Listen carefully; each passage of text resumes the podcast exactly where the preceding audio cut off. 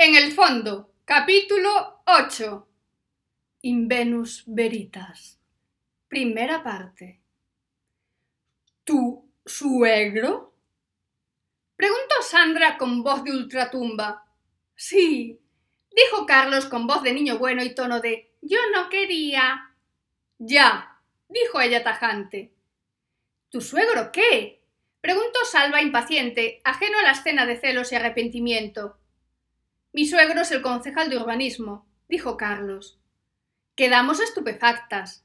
Era la primera vez que conocíamos a un yerno de un concejal.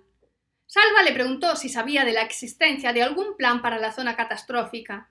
Carlos dijo que no, pero que su suegro no hablaba mucho de esos temas en casa porque su exmujer, ahí a Sandra le apareció un rayo de esperanza en el mirar, es decir, su suegra, ahí le volvió a Sandra la mala hostia, era concejala de servicios sociales, y si se enteraba de que dedicaban dinero a urbanismo y no a servicios sociales tal como estaban las cosas, le montaba una moción de censura. Pues espabila y sácale el tema.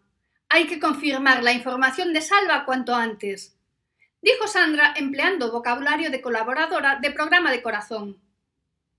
Mujer, no sé si podré, dijo Carlos. Además, ¿qué es lo que queréis saber? Salva seguía controlando a Andrés, que ya casi estaba sentado a nuestra mesa, y como lo veía interesado en el tema, dedujo que iba por buen camino. Le dijo a Carlos que se enterase de si había o no alguna actuación prevista en la zona catastrófica. Carlos prometió que lo intentaría, y aunque Sandra no se fiaba nada, Salva quedó convencido. En realidad, a Salva la confirmación de Carlos poco le importaba. Sabía perfectamente que Fresquita le había dado información de primera y no necesitaba contraste ninguno. De cualquier manera, la confirmación ya se la había dado Andrés con su reacción, y encima había conseguido quitarle de la cabeza aquella obsesión suya con el puenting. Carlos se marchó en su espectacular coche y nosotras acompañamos a Sandra a su casa porque estaba de mal humor. En una mañana había conocido a su príncipe azul al cabrón que le había roto el corazón y al adúltero que la intentó seducir. Y la pobre no estaba acostumbrada a tantas emociones juntas. La dejamos delante de la televisión con el bote de las galletitas saladas y una botella de agua mineral de las de baja mineralización, tapada con una manta con el mando en la mano. Comenzaba el programa Ni glamour ni corazón, que era una versión ácida de Corazón de Glamour. Salva me hizo ir con él a espiar a Andrés. Ya me dirás dónde lo íbamos a pillar. Hacía más de dos horas que lo habíamos dejado agarrado a la barra de la cafetería para no caer del taburete con lo estirado que estaba encima de nuestra mesa. Pero Salva, que lo conocía muy bien, lo localizó enseguida en un puticlub que tenía un luminoso con el dibujo de una fuente de colores. Yo lo había visto cantidad de veces al pasar por la general, pero en la vida me imaginara parada en un coche en el aparcamiento preparándome para entrar. Tampoco me había imaginado preguntándome si Salva era asiduo a aquel tipo de establecimientos, porque no me parecía de esos.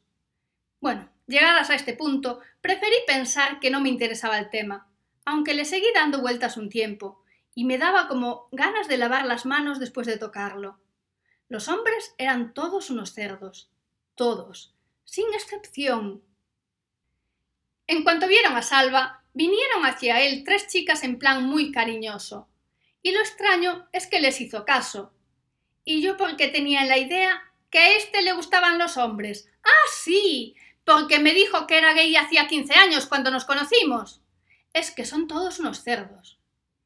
Y mientras yo debatía sobre las inclinaciones sexuales de Salva, él iba hacia un reservado de la mano de las tres top models aquellas que no sé qué hacían en un antro como aquel con el tipo que tenían, pero la vida es así. Y yo me quedé sola, plantada en el medio y medio de un bar de carretera, de un local de alterne, de un antro de perdición, rodeada de parejas cariñosas y vino barato. Digo lo de barato por darle dramatismo a la situación, que igual era caro. No es mi intención desmerecer la bodega del puticlub ni nada. Señorita, creo que se ha confundido de local. Me dice una voz de hombre en la oreja. Sí, creo que sí.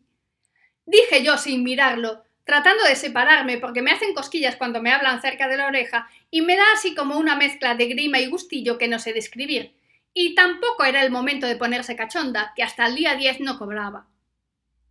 Si quiere, la acompaño hasta la salida. Volvió a decir. Yo tenía todos los pelos de punta y unas ganas de refregar la oreja para que parase aquella sensación. Es que vine con un amigo, dije. Se marchó por allí. Bien, no creo que ahora le haga mucha falta su compañía, dijo. Pues yo no me voy a marchar sin él. El muy cabrón se quedó con las llaves del coche, así que arreando. Dije enfadada, a la vez que me daba la vuelta para verle la cara de una vez al impertinente aquel. No lo debía haber hecho. Si me había puesto mal hablándome al oído, verlo aún fue peor. Tenía pinta de polaco examante de una pseudoactriz con título de científica. Creo que no va ver, o por lo menos no conscientemente, pero las pupilas debieron dilatar todo lo que podían dilatar. Entonces tendrá que tomar algo mientras espera, dijo él. Pues lo veo difícil, porque no tengo ni un duro. Tú no me invitarías, ¿no? Pregunté mientras pensaba que era lógico que cobraran por aquello. Era de más para ser gratis. No, señorita, no va a poder ser. No se preocupe, está conmigo, dijo Salva por fin. Vamos, Siana, te tengo una fiesta preparada allí en el reservado. Se libró porque todavía estaba alucinada con el cachimán de la entrada, que si no lo mataba. Es que lo mataba. Mira que dejarme allí sola. Me llevó detrás de una cortina de terciopelo granate que traté de no tocar, porque sabe Dios cuándo fue la última vez que la limpiaron y quién se acercó antes a ella. En el reservado estaban las tres chicas de antes, todas animadas, con sus respectivas copas en la mano. Yo miré a Salva diciéndole muy claramente que el homosexual era él, no yo. A ver qué coño pretendía que hiciese, que ya sabía él que a mí probar lo justo.